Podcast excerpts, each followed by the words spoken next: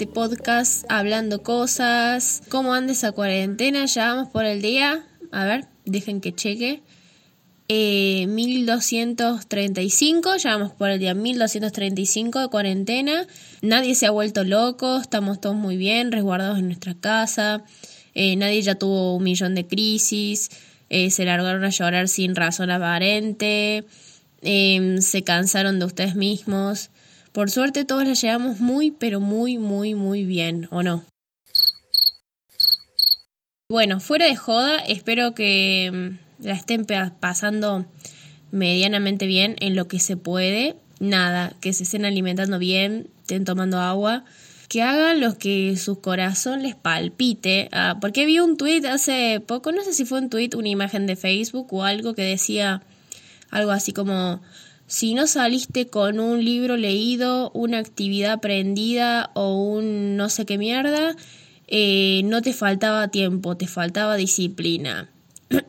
y bueno, yo acá me parece que mm, es como, es complicado, ¿no? Es, es como, no sé, es complicado porque me parece que más allá de tener tiempo ahora, uno, también uno se harta del encierro. No sé, es, siento que de rato es como que una cosa no quita la otra. Tener tiempo no necesariamente significa que uno esté anémicamente bien o anímicamente bien, o las dos, no sé, hacer cosas. Entonces como que tampoco hay que ser duro con uno mismo. Si no leíste ningún libro, no hiciste nada productivo, también está bien. O sea, está bien tener tiempo para uno, hacer introspección y toda esa movida. Entonces como que de rato estoy de acuerdo y no de acuerdo. De acuerdo porque yo soy una persona que, miren, todos los días tengo como una rutina, tipo, quiero hacer esto y lo tengo que hacer porque si no el resto del día me siento una babosa, una basura y me parece re mal de mi parte porque es como autoexigirse un montón y no sé hasta qué punto está bueno eso. O sea, está bueno exigirse y hacer cosas y aprender cosas, pero tampoco es como que todos los días es mi obligación cumplir con, con esto que me exijo, pero yo lo tomo como que sí, entonces cuando no lo hago es, es un día perdido, un día que me siento mal y bueno, así. Entonces no sean como yo, no hay que ser tan duro con uno mismo. Cambiando de tema, y creo que les voy a introducir la temática de hoy, como están viendo en el título, voy a estar leyendo artículos de WikiHow, porque la última vez que hablé de WikiHow en el tema de los posers y las Em, los fandoms tóxicos y todo eso. Eh, a muchos les causó mucha gracia que, que leyera un WikiHow de cómo identificar a un poser. Entonces me pareció tipo entretenido agarrar un par de artículos que encontré y leerlo con ustedes y reaccionar a ellos, porque bueno, eh, me estoy quedando sin ideas aparentemente y bueno, nada.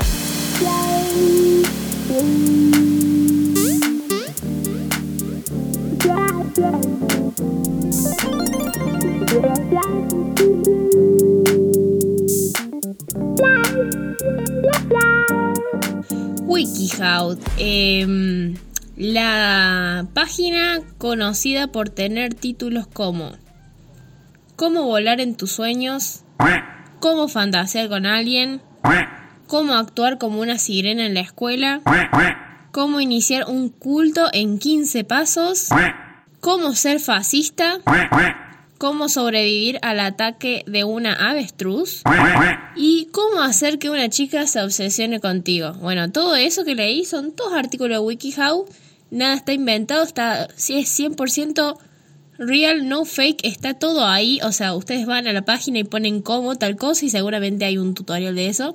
No voy a desprestigiar la, la página, ¿eh? porque hay algunas cosas que están bien, tipo, si no sabes hacer determinada cosa, tipo no sé, en la compu, cómo eliminar un archivo de no sé qué mierda, en WikiHow seguramente lo puedes hacer, o sea, tiene cosas prácticas y útiles, a eso voy.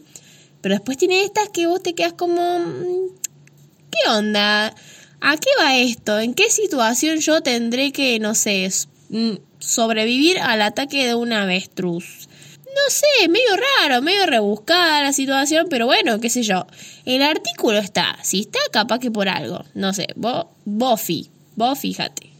Bueno, puntualmente voy a hablar de tres artículos. Em, los he mencionado ahí mismo en, en lo que les dije al principio. pero bueno, lo van a ir descubriendo a medida que lo lea. Y un par de menciones honoríficas, así tipo como por arribita. Tipo, comentarle lo mejorcito de esas menciones honoríficas. Pero me pareció que estas eran como una joyita. Y si les gusta, eh, me hacen saber en mi Instagram, acuérdense, soy Hachi Ilustrada. Y me pueden poner, che, me gustó el WikiHow que hiciste la otra vez, eh, encontré este, me gustaría que lo comentes. Y yo voy gustosa y lo comento. ¿Por qué? Porque ya no tengo tantas ideas, chicos. Tenía muchos planes, pero eran tipo podcast cooperativos, tipo colaborativos. Y con esto de la cuarentena no se estaría pudiendo hacer, so me las tengo que ingeniar y tratar de entretener con mi persona, que no sé, no, me considero la persona también más mm, fantástica del universo, más, más entretenida. Pero bueno, a rato tengo así como un momento de lucidez, vamos a ver si, ¿eh? ¿Eh? Si la casan.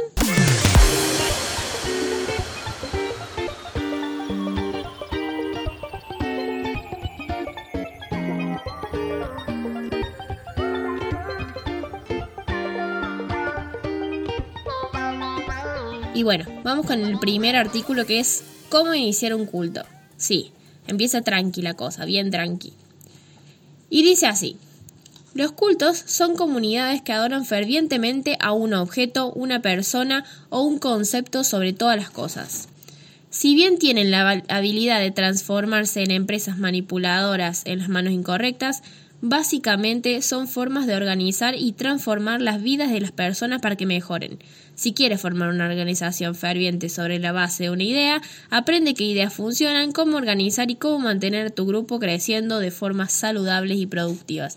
Me da mucha gracia em, la palabra culto al lado de eh, forma saludable y productiva. Me parece una maravilla, es dadaísmo puro. Bueno, como primer paso o primera etapa, no sé, nos pone elige una obsesión. Dice, elige un tema o una actividad que mejore tu vida. Hay muchas cosas con las que podrías formar cultos, pero por lo general tienen que ser actividades, conceptos o ideas positivas a los que consideras vale la pena consagrar tiempo y que otras personas puedan ver como algo positivo. Tienes que elegir algo que tenga el potencial de mejorar vidas. Eh, bueno, no sé si alguna vez he escuchado un culto yo que mejore la vida, pero está bien, vamos a ir. Es posible formar un culto basado en el queso francés, eh, la guerra de las galaxias o la teoría de las cuerdas. Si, si en verdad crees que el tema o la idea tiene el potencial para generar un efecto positivo en el mundo. Eh, no tiene que ser algo raro o complicado, a decir verdad, es mejor si es relativamente normal. Claro, o sea, que hacer un culto, me dijiste, me diste dos ejemplos recién de hacer un culto del queso francés y la guerra de las galaxias, y ahora me decís que tiene que ser algo normal. O sea, no sé, fíjate cómo va tu idea, porque acá como que no, medio contradictoria la cosa. Dice, si bien los cultos tienen un carácter religioso, don't you say, no necesariamente lo son. Ah, mira La participación en el culto implica una devoción ferviente por una persona, objeto o idea en particular. Pueden formarse grupos en base a casi todo. Si deseas, puedes formar un culto de canasta o de World of Warcraft. Solo asegúrate de que sea positivo, bueno e inofensivo. Me gusta porque muchas veces, a medida que voy leyendo esto, se van a dar cuenta las veces que me recalca que el culto tiene que ser positivo, tipo eso. Elige eh, ah, no, eso ya lo leí. Acá de vuelta. Elige algo que creas que beneficie a los demás. Si vas a formar un culto, la primera pregunta que te hagas debe ser, ¿el mundo sería un mejor o un peor lugar si todos admiraran esto tanto como nosotros o como yo? Si la respuesta objetiva es que el mundo sería mejor, tanto que las personas tendrían vidas mejores, eh, si también adoraran el, guante de Tom Brandy y el supertazón, entonces será algo positivo e, o inofensivo. Eh, no sé quién es Tom Brandy, perdón por mi ignorancia, pero bueno, no sé. Igual dice super tazón, acá no le damos mucha pelota a eso, me parece. Pero bueno, calculo que es de, como decirte, la pelota que pateó Messi la primera vez en su vida. No sé, pongámoslo de ejemplo, ¿no? Por lo general, los cultos son empresas psicológicas manipuladoras organizadas por una sola persona carismática.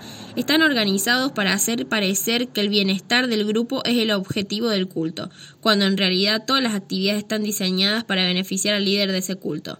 Johnstown, Heaven's Gate y la familia Manson, Manson son quizás algunos de los ejemplos más trágicos. Ni idea de quién toda esa gente o qué es todo eso.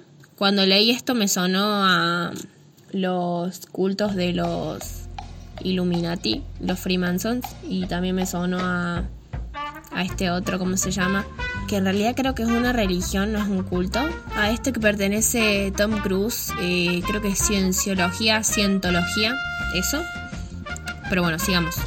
Aprende lo que más puedas de esta obsesión. Me da gracia que te ponga elige una obsesión y eh, a cada rato te está diciendo que tiene que ser algo inofensivo y qué sé yo, cuando a mi parecer ninguna obsesión es algo inofensivo, pero bueno, qué sé yo, vos fíjate.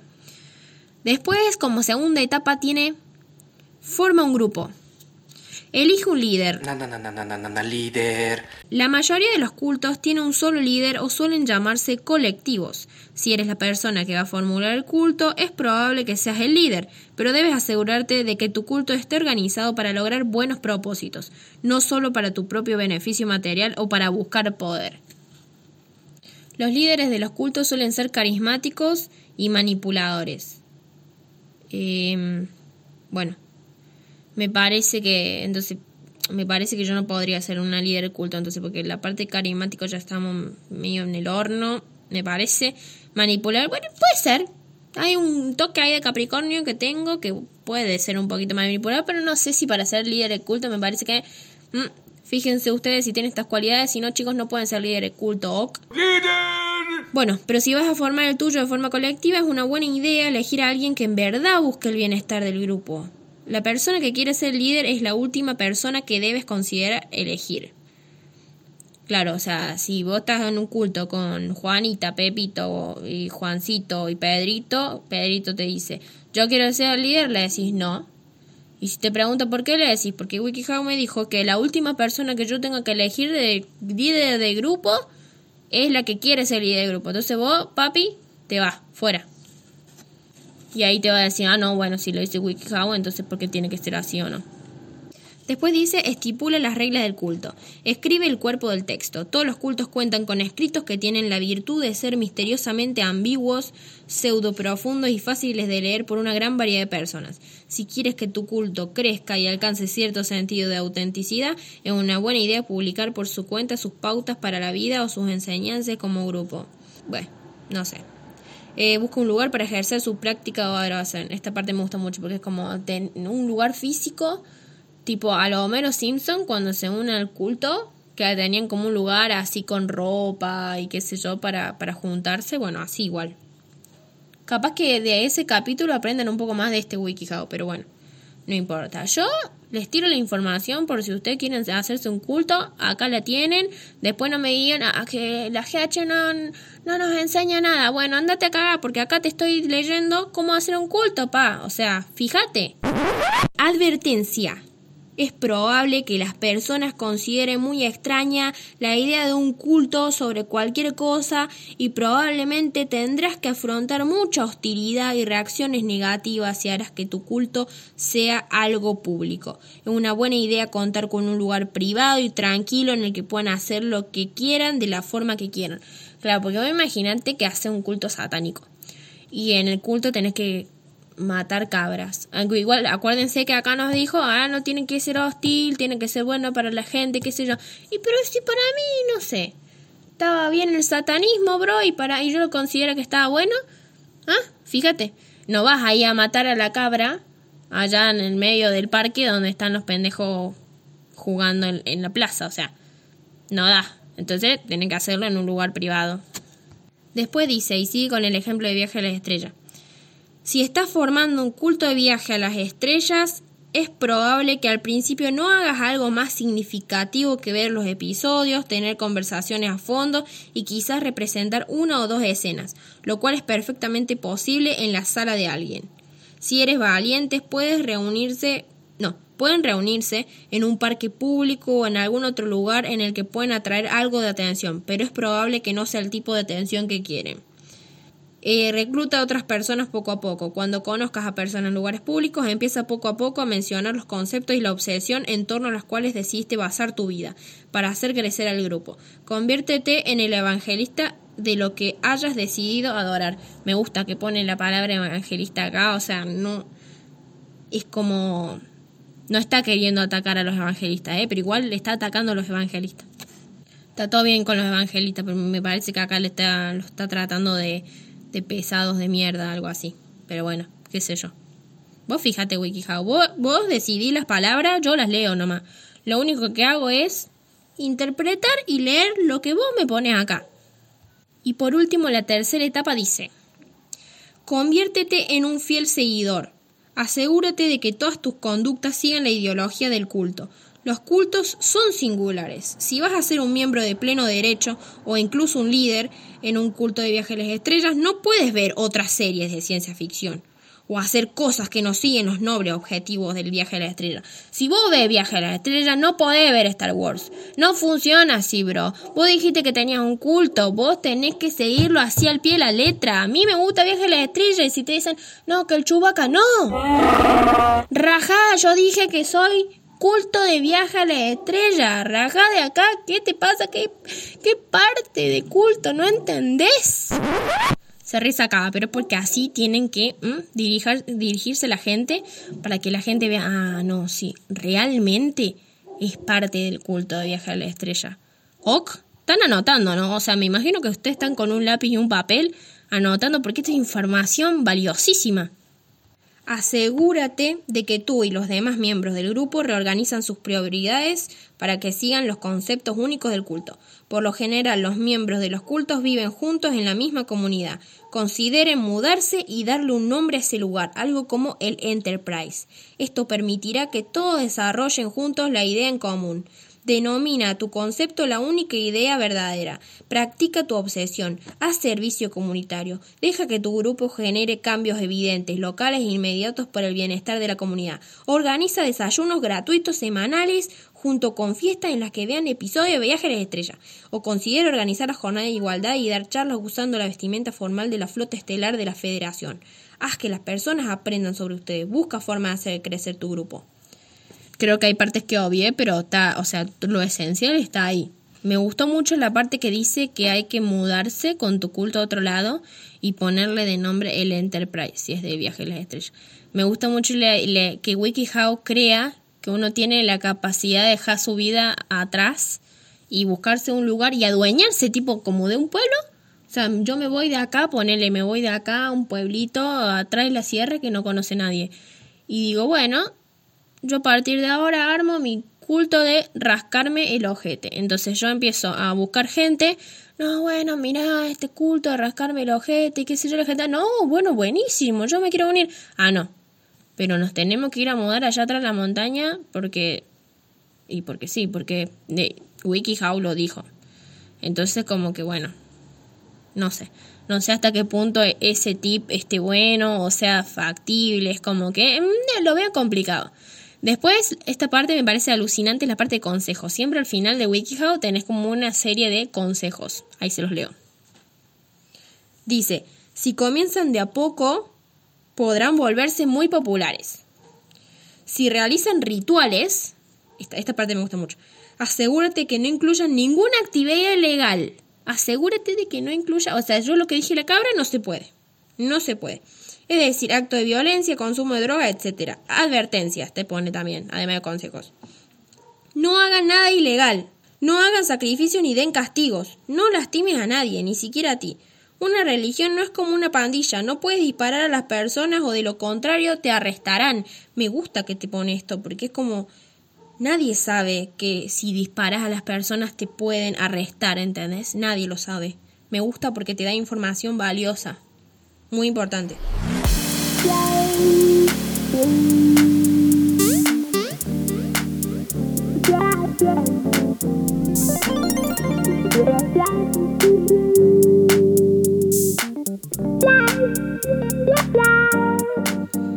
Bueno, ahora sigue el otro artículo de WikiHow que se llama Cómo convencer a tus amigos de que eres una sirena. Y empieza así. Puede ser divertido y fácil convencer a tus amigos de que eres una sirena haciendo cosas como alterar tu look y aprender sobre la mitología de las sirenas. Usa muchos colores pastel y elige accesorios hechos de conchas y perlas para vestir como sirena. Incluso puedes peinarte el cabello con unas ligeras ondas playeras o darle un tono pastel para que combine con el look.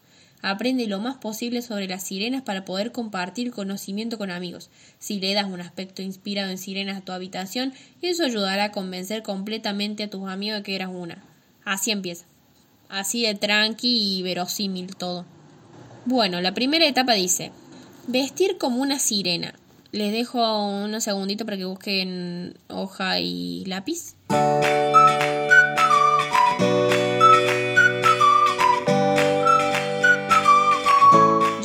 La hoja y lápiz, bueno.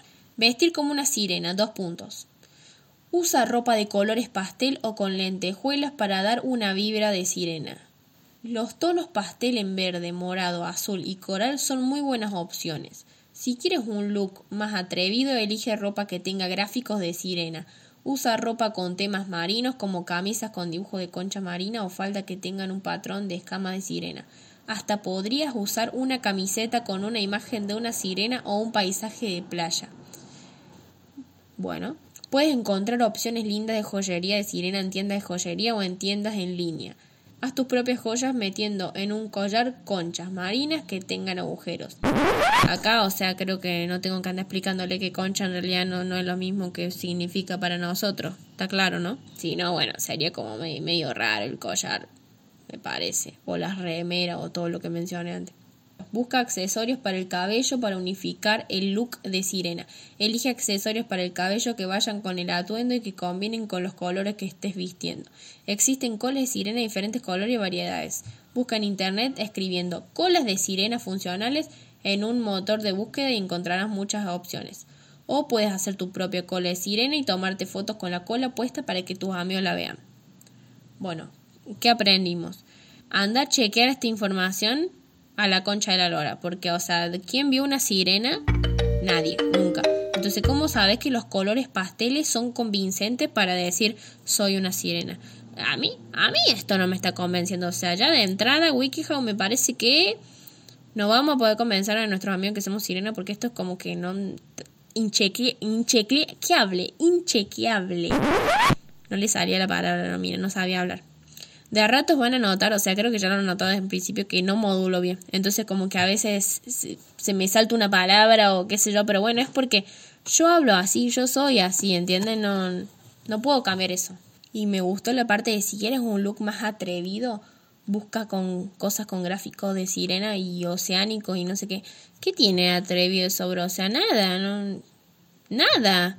Además es como, es como re evidente, o sea, si yo fuera una sirena, no sé si andaría vistiéndome todo el tiempo de, de océano y colores pastel, o sea, capaz que ya estaría como hasta los re huevos de ser sirena, ¿entendés?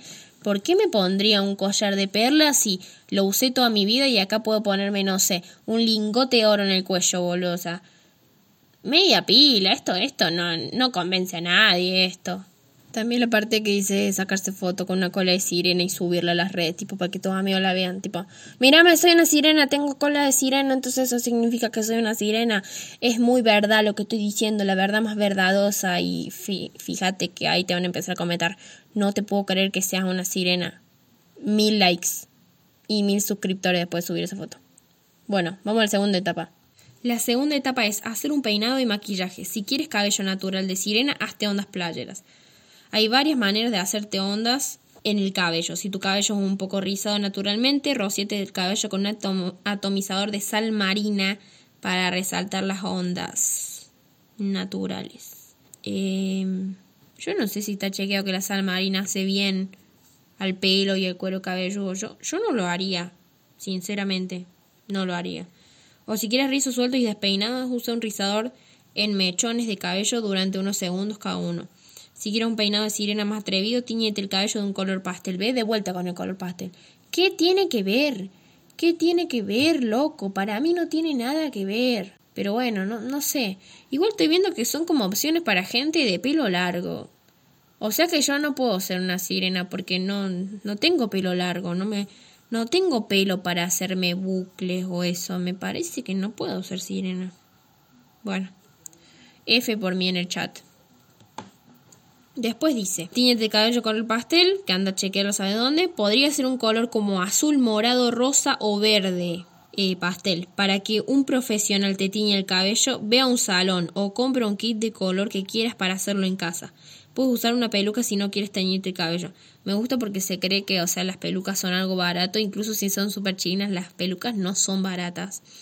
Y encima, o sea, para teñirse uno mismo puede salir muy mal, chicos, o sea, con tengo experiencia ah, autotiñéndome y puede, puede salir bastante mal así. Yo no sé si recomiendo, la verdad. Menos de color pastel, porque color pastel tenés que desteñirte el pelo una banda. No, bueno, no. No, no, no, no. Después dice, aplícate maquillaje que se vea lo más natural que puedas. Debido a que las sirenas son con frecuencia, no, debido a que las sirenas con frecuencia nadan, no, tienen, no tienden a usar demasiado maquillaje. Mantén el look lo más natural y sutil que puedas. Un ejemplo de maquillaje que puedas elegir es una base para cubrir las imperfecciones y un ligero toque de rímel para hacer que los ojos resalten. Eh, bueno, eso. Que las sirenas no van maquilladas casi, porque están en el agua, ¿entendés? O sea, ¿cómo te vas a maquillar abajo del agua? No hay forma. Después dice, tercera etapa, actuar como una sirena. Esta es la parte más mejor. Aprende historias tradicionales sobre sirenas y hechos sobre el océano para que puedas hablar sobre estos, para que sepas lo más posible sobre ellas. También es una buena idea en caso de que te lo pregunten, pregunten aprender sobre el océano o cuerpo de agua más cercano en el que nadaría si fuera sirena. Y bueno, aprender sobre el océano, chicos. Punto muy importante. Es posible que debas saber qué tipo de animales viven en el cuerpo de agua más cercano, por ejemplo, también qué tan profundo es o por cuánto tiempo han existido las sirenas. O sea, si fuera el cuerpo de agua más cercano que tengo yo acá, qué sé yo, el río Suquía, boludo, y los animales que viven ahí, las mojarritas, contaminada por eso. Qué sirena de mierda seríamos acá en Córdoba, loco. O sea, imagínate, una cagada. Tremenda cagada. ¿Y qué, qué, qué otra cosa bien? Las algas. Las algas, que porque están o si no, o si no, una sirena en el Parque Sarmiento, ¿se imaginan? Sería una, una sirena así verde fluo atómico de la contaminación. O una sirena que nada con los, patos del Parque Sarmiento. Muy romántico, me encanta. ¿Y por cuánto tiempo han existido las sirenas? Anda a chequearlo, bueno, ya sabe dónde. Lee libros como Las sirenas, los mitos, las leyendas y las historias tradicionales de Sky Alexander o Cuentos de Sirenas de todo el mundo, de Mary Pop Osborne. Bueno, qué sé yo. Busca cuentos sobre sirenas, como su historia. Para imitar el encanto musical de una sirena, canta siempre que sea posible. Ariel, escúchame. Si cantas bien, canta en voz baja cuando sea aceptable, como cuando caminas por los pasillos entre clases o sales con amigos. Si no quieres eh, cantar, puedes tararear o escuchar música de sirenas mientras estás con ellos. ¿Te imaginas que vos estás en en el súper y vas cantando así por la vida. ¡Bajo el mar! ¡Bajo el mar! ¿Te imaginas la cara random de la gente mientras haces eso? Bueno, así de ridícula tienes que ser para hacer una sirena. Si no, no lo estás haciendo bien, ¿me entendés? Igual te pone. No cante en clase u otra ocasión en la que debas de estar en silencio para no interrumpir. Claro, si estás en clase y hay alguien dando una conferencia oral, una conferencia, bueno, una presentación ahora no te va a poner a cantar. No sea desubicada. Sos una sirena, pero no sos desubicada, ¿entendés? Después dice, menciona sutilmente temas relacionados con sirenas en una conversación con tus amigos. Un buen momento para demostrar lo que sabe las sirenas es cuando alguien hable sobre nadar, mitología, el océano o cualquier otro tema relacionado. Puedes mencionarlo tú fácilmente preguntándole a tus amigos cosas como ¿Vieron el programa de televisión sobre exploraciones submarinas? ¿O qué playa has visitado recientemente que haya sido tu favorita? Me gusta la idea de relacionar sutilmente temas sirena porque es como mitología de sirena. ¿En qué puto momento podés relacionar eso sutilmente o mencionarlo sutilmente. Es como, ay, qué día lindo que hace. ¿Y viste que las sirenas pueden nadar 800 mil kilómetros por claro, bro? O sea, ¿De dónde? ¿Cómo hago para ser sutil? No, no hay forma, ¿no? Después dice, espera que respondan lo que preguntaste y luego agrega pequeños fragmentos de la información que hayas aprendido. Eh, háblales a tus amigos sobre lo rápido que puedes nadar o lo que sabes sobre las mareas del océano. Listas de reproducción de sirenas que incluyen sonidos celtas y subacuático en internet si quieres encontrar música sirena. Espera a que respondan lo que preguntaste y luego agrega pequeños fragmentos de la información que hayas aprendido. Háblale a tus amigos sobre lo rápido que puedes nadar o lo que sabes sobre las mareas oceánicas.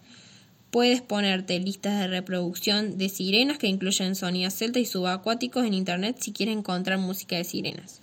Normal. Lo que uno busca todos los días en Google. Lista de reproducción celta. YouTube. Va y te pone el primer video que encuentra. Esta parte me gusta mucho. Dice, procura no tocar agua para demostrarle a tus amigos que eres una verdadera sirena. Se dice que si una sirena toca el agua solo tiene unos segundos antes de convertirse en quien es en realidad.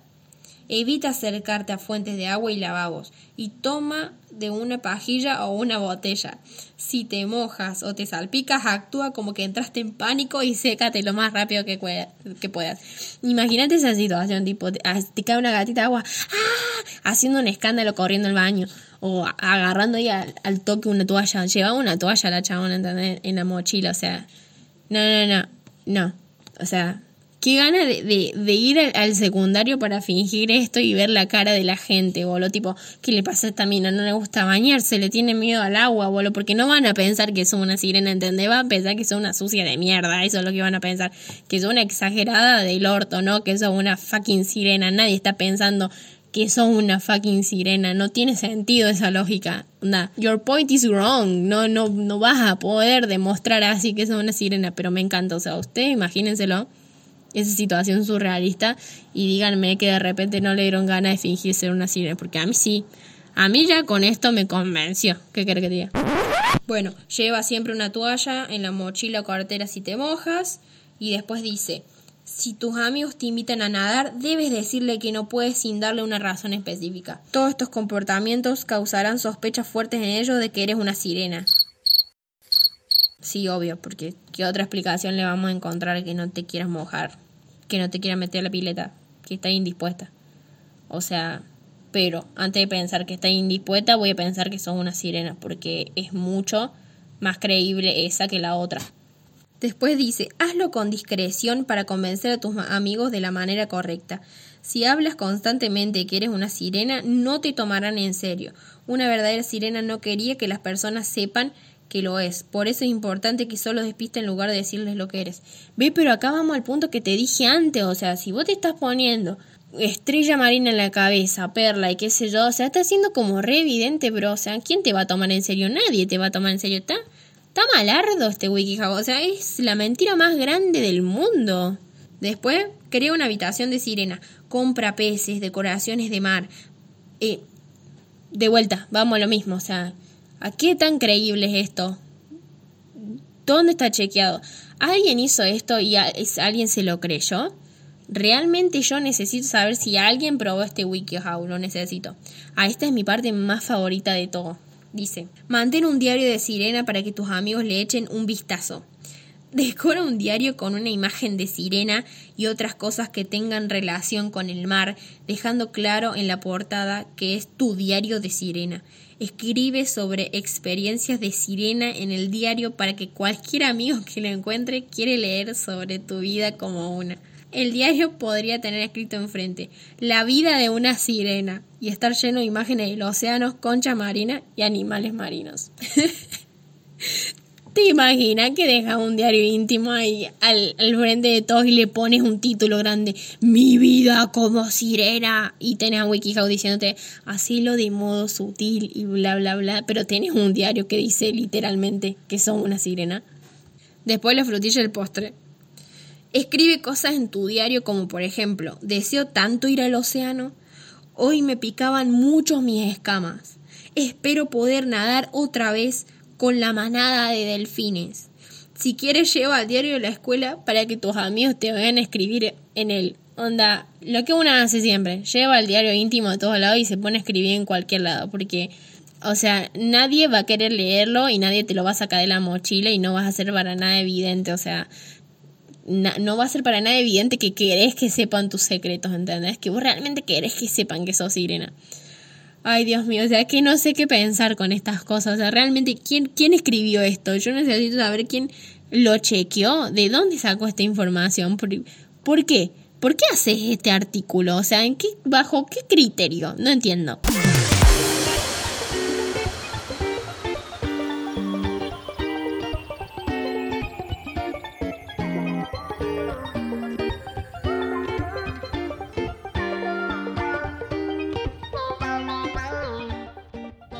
Y vamos al último artículo de WikiHow que dice volar en los sueños. ¿Cómo volar en tus sueños? Volar durante un sueño produce una sensación de libertad, ingravidez y poder que es difícil de copiar en la vida al estar despierto. Ser capaz de volar en tus sueños puede darte una sensación de hacerlo imposible. Podrás aprender a hacerlo a tu voluntad con algo de práctica en el arte de tener sueños lúcidos. Así arrancamos el artículo. La primera etapa dice entrenar mientras estás despierto. O sea, vos antes de ir al sueño directamente tenés que empezar a entrenar ya, o sea, en tu vida real, entrenar cómo volar en sueño. Visualiza el vuelo, rodéate de imágenes de vuelos, ve películas que muestren diferentes tipos de vuelo, cómo volar como un superhéroe, un pájaro y las personas con dispositivos voladores. Mira unas imágenes con vista aérea e imagínate volar encima de las escenas mostradas. Fíjate en las imágenes del espacio y trata de imaginarte volando fácilmente a través del vacío total. Me gusta porque es como que tienes que estar bombardeando ahí tu, tu cerebro de, oh, pájaro, superhéroe, el cielo, sí, y así. Porque tu cerebro diga, ah, quiero volar en los sueños, ¿entendés? Así es como se hace. Después dice, Cierra los ojos y trata de imaginarte volando por encima del paisaje debajo de ti. Pasa algunos minutos al día imaginando las sensaciones relacionadas con el hecho de volar. Imagínate rebotando en una cama elástica, subiendo en una montaña rusa y lanzándote de un trampolín. Juega unos videojuegos en los que tu personaje pueda volar. Jugar videojuegos puede ayudarte a tener sueños lúcidos e incluso si no lo hacen los gráficos te darán una idea para soñar que vuelas. Esa es la primera etapa. Básicamente, consumir todo lo que tenga relación alas, volar y, y eso, sensación de vuelo, aire, nubes, qué sé yo. Están anotando, ¿no? Acuérdense, la pipa papel, anoten. Acá están los tips. Segunda etapa. Ir a dormir con un objetivo. Ponte un objetivo. Puedes comenzar a enfocarte en un tipo particular de vuelo cuando hayas practicado la visualización, recordando los sueños y verificando la realidad. Es posible que trates de reproducir la misma manera de volar en tus sueños si has volado antes en estos. ¿Has emprendido el vuelo como una águila? ¿Has flotado como una burbuja? ¿Has nadado en el aire? Imagínate cómo volarás y a dónde. No establezcas un periodo de tiempo para tu objetivo. Puede tomar algunos días o algunos meses. Lograr tener tu primer sueño lúcido. O sea, chomazo, si yo mañana quiero volar, capaz que mañana no vuelo, ¿entendés? O sea, chicos, tienen que tener paciencia porque esto así es una ciencia muy complicada el tema de volar en los sueños, ¿ok? Cuando comiences a tratar, procede con calma y prueba un método a la vez. Expresa tu objetivo antes de dormir. Si tu objetivo es flotar, volar o emprender el vuelo en tu sueño, repítelo después de haberte echado en la cama. Di, voy a volar en mi sueño. O cuando sueñe lo notaré. Cuando lo note, volaré. Bueno. Dedámate tu objetivo en la mente de manera calmada y firme. Alternalo con la visualización. Bueno, ya saben, voy a volar mi sueño o cuando sueñe lo notaré, cuando lo note volaré. Esas son las frases que hay que decir, no hay otra, eso es lo que te tienes que decir. Y bueno, la tercera etapa dice volar en sueño. Básicamente, o sea, te va de ahí y volar en sueño, como si fuera así una papa. Bueno, y ya eh, visualizaste y bueno, volar. El tercer paso es volar nomás. Dice, verifica si es, si es un sueño, quédate varado en el sueño. Practica flotar. Me gusta esto, practica flotar, tipo, ¿cómo practicas flotar, bro? O sea, dame un poco más de información. Después dice, salta en el aire y fíjate si flotas. Puedes tratar de saltar de algunas cosas y volar ¿Te imaginas que vos no corroboraste que estás soñando y te tiras del techo, tipo, ah, estoy soñando y te tiras del techo y te cagas de un golpe, tipo, porque no sos medio tarado y no sabes diferenciar entre un sueño y la realidad? Bueno, así. Imagínate. Cuando puedas flotar, trata de moverte a la derecha e izquierda y haz diferentes posturas. El truco es esperar que funcione. En tus primeros sueños lúcidos podrías tener problemas para creer en tu habilidad de volar. Hazte recordar que es un sueño y que puedes volar por esa misma razón. No te desalientes si el esfuerzo de permanecer lúcido hace que te despiertes. Un sueño lúcido es una señal excelente que llegarás a volar en el futuro en tus sueños. Bueno, después dice vuela. Cuando estés completamente lúcido, seguro de estar soñando, de poder interactuar con el paisaje, de estar convencido de poder volar, debes poder volar de la manera que quieras. Impúlsate del suelo, hacia el cielo o corre. Vuela por la habitación y luego sal por la ventana si estás en este lugar. Trata de hacerlo hacia el espacio si te sientes ambicioso. bueno, ok. Es posible que te topes reiteradamente con algunos obstáculos, como los árboles o las líneas eléctricas. Cada vez que lo hagas, practica volar alrededor de estos o atravesarlos. Hazte recordar que puedes volar en tus sueños si comienzas a caerte. Recuerda que es posible que te despiertes, pero no podrás lastimarte, es un sueño. Después tiene como cuarta etapa volar en un sueño wild. Un sueño wild es un sueño lúcido. Sal volando de la parálisis del sueño. Me encanta porque empieza como sal volando de parálisis del sueño. Como si, chabón, estoy en una parálisis del sueño, no me puedo mover. ¿Qué es esto de salir volando de la parálisis del sueño?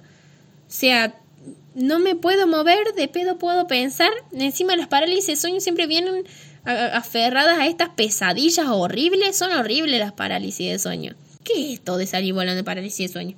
Bueno, te lo pone así, te lo tira como, bueno, ya que sabe volar yo, esto puedes hacerlo, sí o sí, lo puedes hacer. La parálisis de sueño se da cuando tu cuerpo comienza a quedarse dormido y hace que te sientas como si estuvieras despierto en cama, pero sin poder moverte. Reconoce las primeras señales de la parálisis del sueño para evitar asustarte cuando suceda. Y no, bro, porque cuando estoy en una parálisis de sueño, o sea, ya tuve, en esta cuarentena ya tuve dos parálisis de sueño. En una soñé que me estaban eh, exorcizando y en otra soñé que tenía al frente un demonio que me quería poseer, boludo. ¿De qué me estás hablando de no asustarme con la parálisis de sueño? ¿Qué es eso? ¿Cómo hace? No hay forma, chabón. ¿Qué es esto? Anda a chequearlo, sabes dónde, ¿no? Y lo voy a decir eso muy seguido, pero es que no hay forma de chequear estos artículos, loco. O sea, me enojé. Ah, se enojaba. Te, puede, te pone después, esta puede ser desagradable, pero es en realidad un punto útil para lograr un sueño lúcido si se utiliza correctamente. Bueno, es posible que sueñes con una presencia espeluznante en tu habitación durante la parálisis del sueño. Y si eso te estoy diciendo, hazte recordar que estás soñando y sal de esta. Pero ¿cómo? Bro, no sé hacer eso, nunca me salió eso darme cuenta, hoy estoy teniendo una parálisis de sueño nomás. No, estoy cagada hasta las patas y no entiendo nada. ¿Qué, qué es eso de...? No, malísimo, horrible, no, no me dice nada, no me está enseñando nada. Después dice, mueve persistentemente los dedos de las manos y los pies si quieres salir de la parálisis de sueño. Y lo he intentado un millón de veces y no se puede, bro, no sé. Sal flotando de tu cuerpo. Puedes volar por tu habitación si pasas de una parálisis del sueño a un sueño wild. Y eso es todo lo de volar en tus sueños. Yo creo que con esto no aprendieron nada, que está malísimo, tipo, o sea, nada más inútil para aprender a volar en un sueño que este artículo, la verdad. Y la parte de la parálisis del sueño, díganme si alguna vez ustedes han podido salir de una parálisis de sueño o se dieron cuenta que estaban en una parálisis de sueño. Y si se dieron cuenta, si lo pudieron manejar, tipo, conscientemente, porque a lo mejor sí te das cuenta, pero es como no lo puedes manejar, no te sentís bien estando en esa situación es como que vos intentas salir pero no podés moverte y, y, te asustas más todavía, no sé explicarlo, o sea, es como está duraza la parálisis de sueño.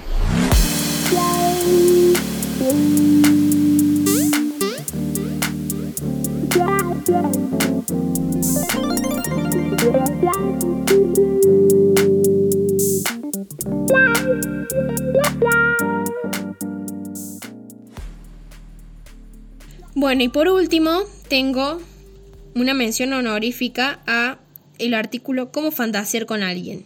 Y voy a agarrar como partecitas, ¿no? Hay una parte que dice, ten en cuenta que no hay fantasías correctas ni incorrectas. A veces las fantasías se tornan extrañas y te pueden dejar preguntándote si hiciste algo incorrecto. Puede que sientas que fantasear que haces algo malo o que te hacen algo malo significa que eres raro. Puede que te preguntes si eso te hace una mala persona. La respuesta es no, no te hace malo. Bueno, eh, sí, sigo de decir. Concéntrate más bien en la repercusión de la fantasía.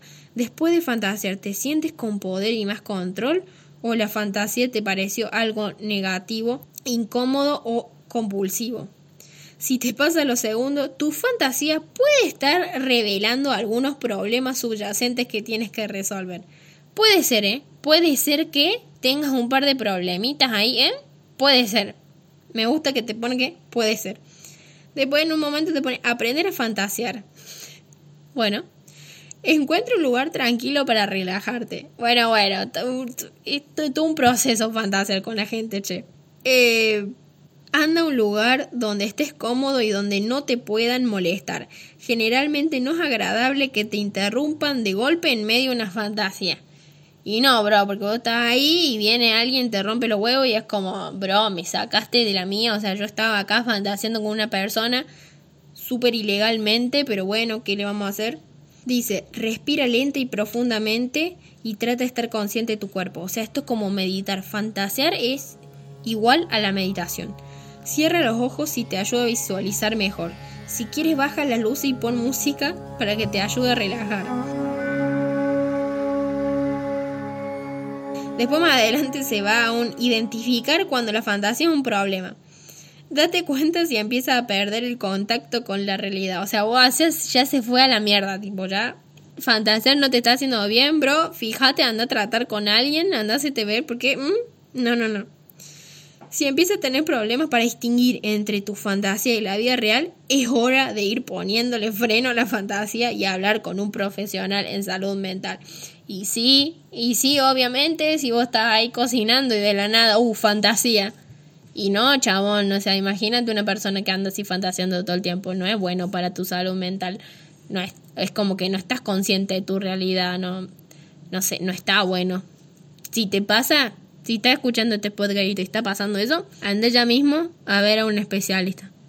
Ya mismo, apaga el podcast y te vas al médico que no te dejan salir a la casa. Bueno, decir, mira, yo estoy teniendo problemas con mi fantasía, no sé qué es real y qué no, así que bueno, y te van a decir, no, bueno, bueno, anda nomás porque estás grave, bro. Después dice, lo mejor de las fantasías es que no hay reglas ni consecuencias, pero esto no sucede en la vida real. Llevar a cabo tus fantasías, especialmente si no tienes el consentimiento de la persona involucrada, podría tener serias consecuencias. Si la línea que separa estos dos mundos ya no es tan clara y sientes el deseo de hacer realidad cosas que serían inapropiadas más allá de la tranquilidad de tu mente, entonces tu fantasía se ha salido control. Se fue, te fuiste al pasto. O sea, ya no es una fantasía, ya te fuiste a la mierda. Si ves que tu fantasía está interfiriendo con tu vida real, entonces ya no es saludable y puede que necesites la ayuda de un terapeuta o profesional de salud mental. Y sí, y sí, o sea, cabe aclarar que sí, no, no estás bien si estás haciendo esto. Bueno, hasta acá eh, los artículos de WikiHow. Espero que les hayan gustado, que se hayan reído, que se hayan entretenido como yo comentándolos y leyéndolos. Eh, que les sea más llevadero el tema de la cuarentena. Eh, recuerden que si quieren recomendarme que hable de alguno, me pueden hablar a mi Instagram, soy H Ilustrada, y me pueden seguir por ahí, de hecho, si no me siguen. Quise hacerme el canal de YouTube, como les dije en el episodio pasado, no puedo porque YouTube está teniendo problemas para resubir estos podcasts, ¿no? Pero no, no estoy pudiendo, así que a la brevedad, cuando se solucione ese problema, les diré que me sigan, etcétera, etcétera, etcétera. Así que, bueno, Espero que em, la pasen bien, que no se mueran esta cuarentena. Espero que ya pronto se acabe todo esto, porque nuestro futuro es bastante incierto. Pero bueno, nada, no se vuelvan locos y nos estamos escuchando en un próximo episodio. Adiós.